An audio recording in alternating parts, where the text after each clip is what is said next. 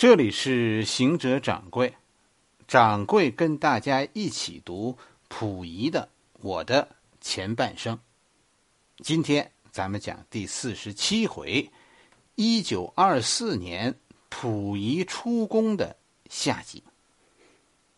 本节目由西云果蔬粉赞助播出。为了健康，跟着掌柜走北京。上一回。啊，咱们说到溥仪一九二四年离开故宫的前前后后，我不想再给大家大家读是吧？民国敕令溥仪出宫的命令，因为那真的是一种强权。上午通知你，中午中午以前你就得搬走。溥仪对于这件事的反应，从后来看。应该叫处变不惊，早有思想准备。回到老爸家里，回到北府，溥仪出宫啊，就是回到自己出生的地方北府。北府啊，在我们北京啊，一般不管它叫醇亲王北府，就是叫北府，或者叫摄政王府。这个北府啊，已经成为一个专用名词。就是指醇亲王北府，南府，是吧？南府、北府，这咱们说过了。北府就在后海北燕 这话你可能听不懂了。什么叫后海北燕这是这是一句北京土话，是吧？后海是一条河，以前呢这条河穿城而过。所谓后海这一段呢，就是从西向东流。所以把后海分成南岸和北岸，东西河嘛，分南北。后海的南岸岸就叫燕儿，我们就叫后海南燕儿；后海的北岸就叫后海北燕儿。跟大家说，掌柜从小我就在后海的南燕儿长大的，一直到十五岁离开后海，我记忆中就没有后海北燕儿。就不知道后海北院到底有什么，我记忆里全是后海南院哎，北院几乎就没去过。北京人当时的生活圈子，你看就那么大。光绪出生在南府，是吧？哎，光绪做了皇帝，光绪的爸爸就搬家了，搬到后海北院这就是所谓的北府。光绪是溥仪的伯父，大爷。是吧？溥仪的父亲是是光绪的弟弟，哥哥光绪当了皇帝，老爸死了以后，哎，弟弟载沣接父亲的班继续做这个铁帽子王、醇亲王。溥仪在当了皇帝，是吧？载沣就成了摄政王。摄政王载沣，载沣是光绪的亲弟弟，是溥仪的父亲。光绪没儿子。这才让侄子溥仪接的班是吧？哎，这就是这家人之间的关系。现在溥仪被赶出故宫，无家可归，就回到了父亲家里。这回连连于颐和园都住不成了。哎，书里这一段是这么说的，掌柜给大家读读啊。那天上午，大约是九点多钟。我正在储秀宫和婉容吃着水果闲聊天，内务府的大臣们突然踉踉跄跄的跑了进来。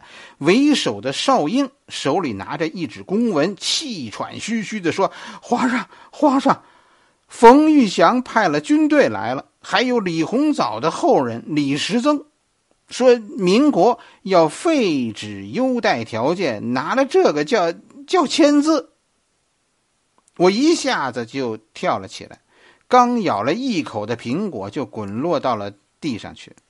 啊，手里的公文，再看手里的公文，上面这样写着：“哎，这个民国新改的优优惠条件，我们就不说了。老实说，这个新修正的条件并没有我原先想象的那么可怕。但是少英说了一句话，让我跳了起来。他说。”他们说限三个小时全部搬出去。溥仪就是这样，上午得到通知，九点钟得到通知，三个小时，十二点，中午十二点以前就得搬走。你看，都都到了这个时候，是吧？溥仪这是这算什么？突然遭遇不测，但是随后溥仪的应变，你看，在这种情况下，溥仪仍然没忘记表演。这里有一段溥仪演讲。哎，这在当时这件事，溥仪的这个演讲非常非常轰轰动，就因为这个演讲，溥仪就因为这次演讲赚足了眼球。这其实是以后溥仪一个标志性的动作。哎，溥仪是很愿意表演的。我把溥仪的这段这段表演再给大家读读。车到北府门口，我下车的时候。陆中林走了过来，这时我才和他见了面。陆和我握了手，问我：“溥仪先生，你今后是还打算做皇帝，还是当个平民？”我愿意从今天做个平民。好，陆中林笑了，说：“那么我就保护你。”又说：“现在既是中华民国，同时。”又有个皇帝称号是不合理的，你今后应该以公民的身份好好为祖国效力。张弼还说，既然是公民，就有了选举权和被选举权，将来如果能为国家出力，也就可能被选做大总统呢。一听“大总统”三个字，我心里啊特别不自在。由于我已懂得运用韬晦之词了，便说：“我本来早就想不要那个优待条件，哎，这回把它废了，正合我的意思，所以我完全赞成你们的话。当皇帝不自由，现在我可就自由了。”这段话说完，周围的国民军士兵都鼓起掌来。这就是溥仪当天的表演，就是他这个这个表演，就冲他这个表演，你就不能怪后来民国政府对溥仪严加管束。当时这件事是广为流传的，胡适这帮人为什么对溥仪有那样的好感，跟这个演讲有关。你看，民国那个霸道，是吧？那个出尔反尔。啊，把出尔反尔当真理那个劲头，是吧？和溥仪这个顺应时代的劲头，你说哪个可亲呢？是吧？要是不知道溥仪以后投敌会投敌，是吧？知道了，其实，他现在正在暗中和和外国人勾结。他现在这些刻意的表演，我会觉得，就是我听了以后也会同情溥仪。溥仪其实，在北府后来一直被监视居住，而且也不再允许溥仪接触外国人，是吧？大臣啊，大臣们现在都见不到溥仪，庄士敦也不被允许和溥仪见面。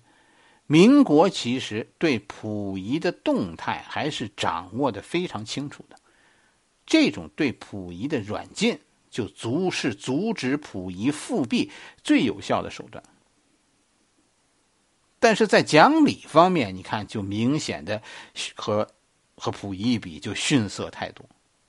明明溥仪要复辟，可是现在所有的理都到了溥仪这边，溥仪这个委屈啊，其实他冤吗？他不冤。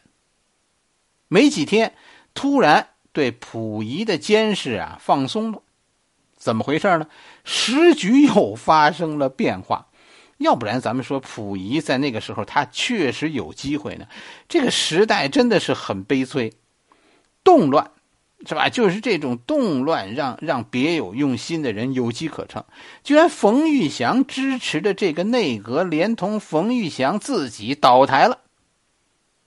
因为就在这个时候，北京这个折腾的时候，是吧？奉军彻底的击败了在在山海关。的直系军阀吴佩孚，吴佩孚在山海关败得很惨，不得不丢下手下的部队，从天津上船逃走。奉军一路进入山海关以后，一路向南追击，甚至于渡过黄河，占据了山东和河南的大部分，前锋一直到达徐州，形成了控制整个北方这样一个局面。奉军大胜，形势尽在尽尽在掌握，这叫是吧？张作霖这个时候就不再鸟冯玉祥了，而是转头。和在天津的死老虎段祺瑞合作，哎，就是把段祺瑞放到前台去当总统，自己呢自己躲在躲在后面。其实，民国军阀呀，跟大家说，谁也控制不了全国。以前我看过一些懂懂军事的人计算过，是吧？就是一个军阀要有多少军队，才能控制这个国家。一般都认为是四百万到五百万，你只有说有四百万军队，你才能维持这个国家的稳定和统一。就算你当时你现在没有没有没有这个数量的军队，是吧？也要有能动员这么多人的潜力，要不然这个国家是不稳定的。我们这里说的稳定，还是指内部而说的，是吧？这四百万人是不算国防军的。并不算和周围的国家发生战争，不算这个，就是维护内部的稳定。没有这样的一个数字，你没有这样一个动员的能力，这个国家就会盗贼四起。哪个军阀有有这样的实力啊？是吧？哎，看遍了民国，没有一个有这样能力的。二十万人就就不得了了，就更甭说四百万人了。所以，其实军阀最后啊。他们的能力就决定了，他们最多就只能管他自己那一省。军阀和军阀都要靠合作来壮大声势，但是就实力来说，顶级军阀也无法统一全国，这就给了地方势力发展壮大自己的机会。所以，民国呀，各大军阀之间其实经常发生这种这种合纵连横。就背叛是经常的事，是吧？我有了自己的地盘，谁给我好处多，我就支持谁。谁也别说那些漂亮话，其实大家都差不多，都是这种利益考量平衡的结果。只不过有些人的倒戈被说成顺应时代啊，是壮举；有些人的倒戈就是就是反复无常，就是卑微。到底你是赵云还是魏延？哎，其实行为上都是一样的事儿。乱世何来坚定啊！啊，下一回咱们给大家讲讲冯玉祥。其实，哎，其实有点琢磨头。张作霖现在就就很实在，是吧？抛弃冯玉祥，冯玉祥势力太小。你别看段祺瑞，段祺瑞虽然吃失败了，是吧？但是段祺瑞有自己的拥护者，这就是长江流域的皖系军阀。他们现在这些皖系军阀都独立着呢，但是以前他们可都是段祺瑞的手下，所以张作霖和段祺瑞合作，给了段祺瑞一个总统的头衔，这样段祺瑞得以重新出山，那团结皖系军阀，实际上就是把段祺瑞顶在了和直系军阀斗争的前线。那你现在我不怕你不支持我。这样大家明白吗？就把张作霖的心腹大患，当时的心腹大患直系军阀，直系军阀的残余势力，现在就被皖系和奉系夹在中间了。长江流域吗？一个前提就是张作霖其实没有这个力量，真正的彻底消灭直系军阀。他他能击败直系军阀，但是没办法把直系军阀斩草除根，这就得必须借助别人的力量，合纵连横。那那当时张作霖能团结的最大一股军阀就是皖系，所以有了张作霖和段祺瑞的合作，乃段祺瑞出山，才有后来的段祺瑞出山，再次当总统。黄河流域这些军阀，是吧？以前他们是直系，现在他们北边是奉系，南面是皖系，他们被夹在中间。冯玉祥跟他们相比就是小军阀，过河拆桥，现在就没有人理他了。张作霖现在选择了段祺瑞，而没有选择冯玉祥。冯玉祥虽然很生气，但是冯玉祥心里完全明白这是怎么回事是吧？你凭什么赶走溥仪？哎，张作霖就凭什么逼你走人？于是冯玉祥撤到北京的南园，把北京拱手让给了段祺瑞。不是因为段祺瑞，而是因为段祺瑞背后的张作霖。冯玉祥和段祺瑞一直不和，哎，把冯玉祥就放在了天津和北京之间。我跟你说，这个安排也非常张作霖，这就是张作霖安排的。这这老小子一肚子坏水啊，让冯玉祥在段祺瑞身边，这就没安着好心，全是勾心斗角。冯玉祥是以前是直系班底，是吧？后来呢，后。冯玉祥就一直遭到段祺瑞的排挤。以前就是冯玉祥恨段祺瑞，他恨段祺瑞还有一个原因，就是因为冯玉祥有个恩人陆建章，陆建章和冯玉祥是亲戚，冯玉祥的老婆是陆建章的侄儿侄女，而且冯玉祥呢，就是陆建章一手提拔起来的。所以，冯建章是陆建祥的长辈，也是所谓的老首长。而且以前陆建章救过冯冯玉祥的命。后来呢？后来段祺瑞杀了陆建章，哎，这就是哎，冯玉祥和段祺瑞的矛盾啊，就越来越深，国仇家恨。这话怎么说呢？当初啊，这个袁世凯手下两个最有实战经验的人，一个就是北洋三杰。是吧？北洋三杰这其中最能打的这个人就叫段祺瑞，另一个北洋三杰以外就是这个陆建章。陆建章在民国初年经常被提到，尤其是在袁世凯时期，这是冲在内战最前沿的一个北洋将军。后来就就听不到这个人了，哪儿去了呢？这个人，袁世凯死了以后，段祺瑞就把陆建章找个理由枪毙了。吞了他的势力。冯玉祥和段祺瑞以前还有这么一段恩怨，现在就把冯玉祥放在了段祺瑞身边，这就是张作霖的心思。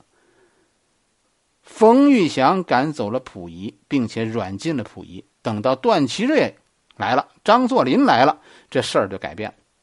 后来溥仪跑到天津，大概五年以后。是吧？见过这这两个人，溥仪在天津见过段祺瑞和张作霖。哎，张作霖后来就就就就埋怨溥仪，是吧？那时候你怎么你你怎么不来找我呢？啊，张作霖是大概一九二几年见的，见段祺瑞是五年以后晚一些。啊，我张作霖那时候就跟溥仪说说你怎么不来找我呢？我一句话我。我我就能放你出去，就能送你回故宫啊！你不来找我，那你就看出张作霖的高明，是吧？溥仪很识趣儿，这话溥仪都不接茬张作霖这是这是卖好，这是纯忽悠啊！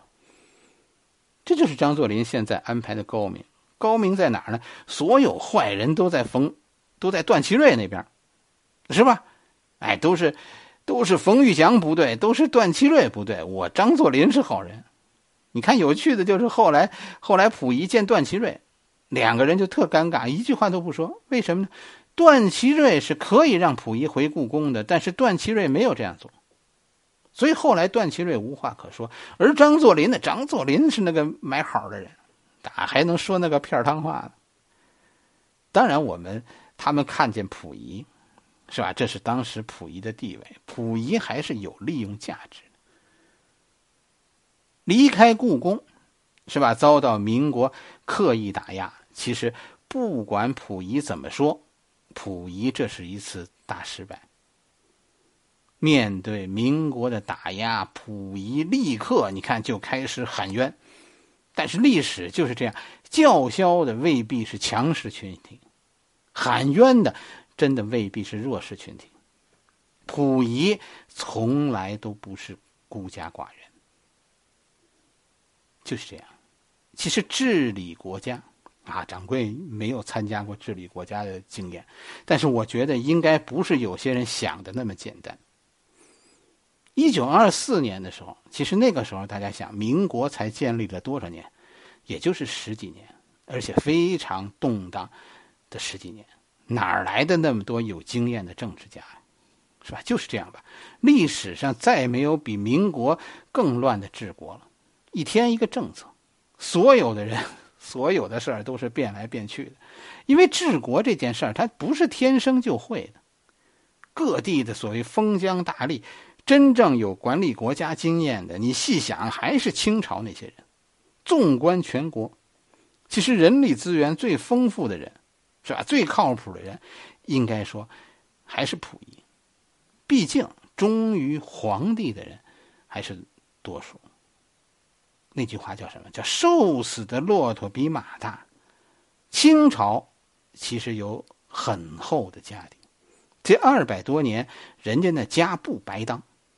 溥仪其实身边不缺少可用之人。为什么咱们没有意识到这个问题呢？没有意识到其实溥仪特别强大呢？因为溥仪会讲故事。溥仪在故事里从来不提他手下那几员悍将，而专挑那些不能干活的说。你看他，他老说他父亲怎么着，他老说他那几个叔叔怎么着，他老说他的堂兄怎么着。其实那些人早就不是溥仪核心团队的人。溥仪的核心团队是谁呢？谁是溥仪的核心的团队的呢？是溥仪的师傅们。咱们以前说过，是吧？能够出入故宫不受阻拦的人，就是溥仪的老师。所以，溥仪把自己相中的人，都任命为自己的老师。溥仪的老师团队其实并不给溥仪上课，而是溥仪的政治团队、复辟团队。这个团队里最重要的人，应该就是那个郑孝胥。郑孝胥这个时候不但是溥仪最信任的人，还是溥仪的亲戚。溥仪的妹妹，亲妹妹，溥仪的二妹，啊，应该现在就嫁给了郑孝胥的孙子。郑孝胥这个人在历史上提到的非常多，这一段历史你无论各个方面都绕不过郑孝胥。但是其实仔细一想，大家想一下，我们几乎不知道郑孝胥具体干过什么事儿。郑孝对于郑孝胥一家，其实大家了解的也很少，啊，就是说这个人啊，郑孝胥这个人，其实在近代史上特别神秘，这其实跟郑孝胥真正的身份有关有关系。肯定的说，溥仪那个时候，满清还是有自己一张很大的地下网络的，这张地下的复辟网就是掌握在郑孝胥手中的。郑孝胥是老外交。啊，不是说像一般人想的，郑孝胥是个文官。郑孝胥的身份是老外交，从甲午年，他就是跟着李鸿章在日本谈判的人。以后他是中国驻日本的领事。以后咱们专门有一节给大家讲讲这郑孝胥一家。郑孝胥是溥，现在是溥仪身边的人。郑孝胥几次失踪。他每一次他失踪一段时间以后，跟着就会有惊天大事出现，这就是郑孝胥，那个神秘人。很有趣的是，后来溥仪说说说郑孝胥抢了罗振玉的功劳，和日本人勾结，其实这是不可能的，是吧？罗振玉那点道行，我觉得真的和郑孝胥是不能比的。看懂了郑孝胥，你就看懂了一个国家。郑孝胥，第二个，我跟你说，溥仪身边的人，陈宝琛，新派的一员，是吧？与与列强有有那些搞外交，那是郑孝胥在管。但是这帮旧官吏，咱们说大清朝这帮旧文人，这可都知道陈宝琛。陈宝琛就是在管着这样一个庞大的旧官吏团队。现在这些下课的不得志的官吏，哎，都在陈宝琛的掌握中。这件事儿啊，看什么？你只要看啊，现在咱们市面上流传的溥仪写过的字，就是溥仪送给下面大臣的字，都是经过谁的手送出去的？经过谁呀？都是经过陈宝琛的手送出去的。溥仪对哪些人示好，都是陈宝琛安排的，陈宝琛办的。所以溥仪呃两大智囊，一明一暗，啊，这是溥仪现在是领导这个阴谋组织的。不仅有这两个人，还有一个，至少还有一个。这第三个人就是咱们说的那个英国人，庄士敦。这是溥仪的英文老师。实际上，庄士敦呢也是个非常奇怪的人。庄士敦后来回到英国以后啊，得到了一个爵士头衔。你明白这个意思吗？就是，就是在某种程度上啊，得到了英国政府的认可。他凭什么得到这样的殊荣呢？我们看来看去，我跟你说，真的看不出庄士敦为大英帝国取得了哪些丰功伟绩。甚至于溥仪后来落入日本人之手，这明显是庄士敦的严重失误。我们说失误，这还是客气的，我们避免使用“出卖”这两个词。这两个字，庄士敦的严重失误，应该说。导致了以后大英帝国失去了对中国的控制，失去了控制溥仪这样一个大好时机。而就因为这时的失误，英国以后失去了在华的主要利益。其实最终对庄士敦以后英国政府的肯定只有一个解释，那就是庄士敦回国的时候仍然是一张牌。在一定程度上，他仍然在代表溥仪。英国政府给庄士敦面子，不是因为庄士敦做了什么，而是因为他仍然代表溥仪。